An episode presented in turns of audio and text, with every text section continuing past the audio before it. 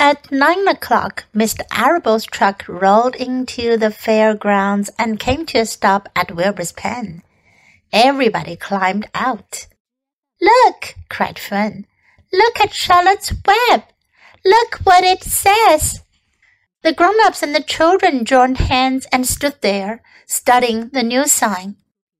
Humble, said Mr. Zuckerman. Now, isn't that just the word for Wilbur? Everyone rejoiced to find that the miracle of the web had been repeated. Wilbur gazed up lovingly into their faces. He looked very humble and very grateful. Fern winked at Charlotte. Lurvy soon got busy. He poured a bucket of warm slops into the trough, and while Wilbur ate his breakfast, Lurvy scratched him gently with a smooth stick. Wait a minute, cried Avery. Look at this. He pointed to the blue tag on Uncle's pen. This pig has won first prize already. The Zuckermans and the Arables stared at the tag. Mrs. Zuckerman began to cry. Nobody said a word. They just stared at the tag. Then they stared at Uncle. Then they stared at the tag again. Lurvy took out an enormous handkerchief and blew his nose very hard. So loud, in fact, that the noise was heard by stable boys over at the horse barn. Can I have some money? asked Fern. I want to go out on the midway. You stay right where you are, said her mother. Tears came to Fern's eyes. What's everybody crying about? asked Mr. Zuckerman. Let's get busy. Edith, bring the buttermilk. Mrs. Zuckerman wiped her eyes with her handkerchief. She went to the truck and came back with a gallon jar of buttermilk. Bath time, said Zuckerman cheerfully. He and Mrs. Zuckerman and Avery climbed into Wilbur's pen.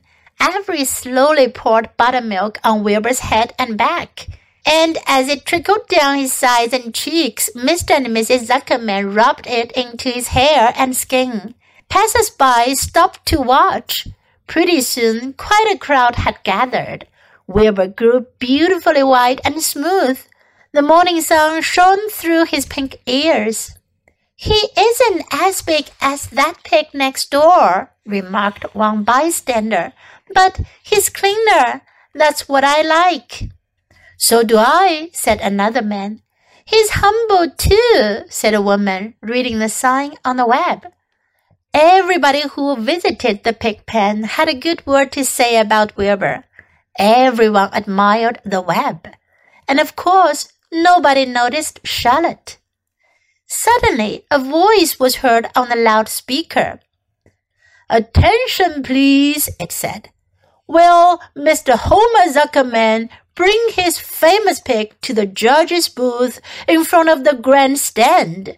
A special award will be made there in 20 minutes. Everyone is invited to attend. Crate your pig, please, Mr. Zuckerman, and report to the judge's booth promptly. For a moment after this announcement, the Arables and the Zuckermans were unable to speak or move. Then Avery picked up a handful of straw and threw it high in the air and gave a loud yell. The straw fluttered down like confetti into Fern's hair. Mr. Zuckerman hugged Mrs. Zuckerman. Mr. Arable kissed Mrs. Arable.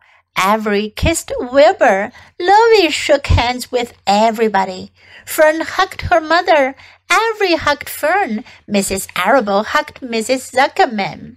Up overhead in the shadows of the ceiling, Charlotte crouched unseeing, her front legs encircling her egg sac. Her heart was not beating as strongly as usual, and she felt weary and old. But she was sure at last that she had saved Wilbur's life, and she felt peaceful and contented. We have no time to lose, shouted Mr. Zuckerman. Lurvy, help with the crate. Can I have some money? asked Fern.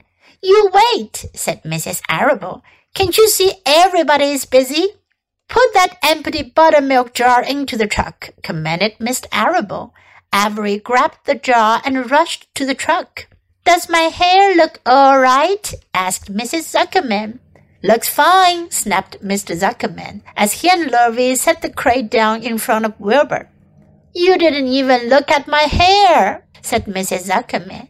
You're all right, Edith, said Mrs. Arable. Just keep calm. Templeton, asleep in the straw, heard the commotion and awoke.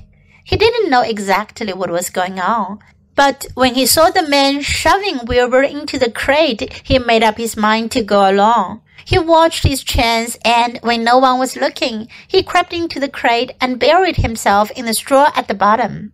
All ready, boys! cried Mr. Zuckerman. Let's go! He and Mr. Arable and Lurvy and Avery grabbed the crate and boosted it over the side of the pen and up into the truck. Fern jumped aboard and sat on top of the crate. She still had straw in her hair and looked very pretty and excited. Mr. Arable started the motor. Everyone climbed in, and off they drove to the judge's booth in front of the grandstand. As they passed the Ferris wheel, Fern gazed up at it and wished she were in the topmost car with Henry Fussy at her side.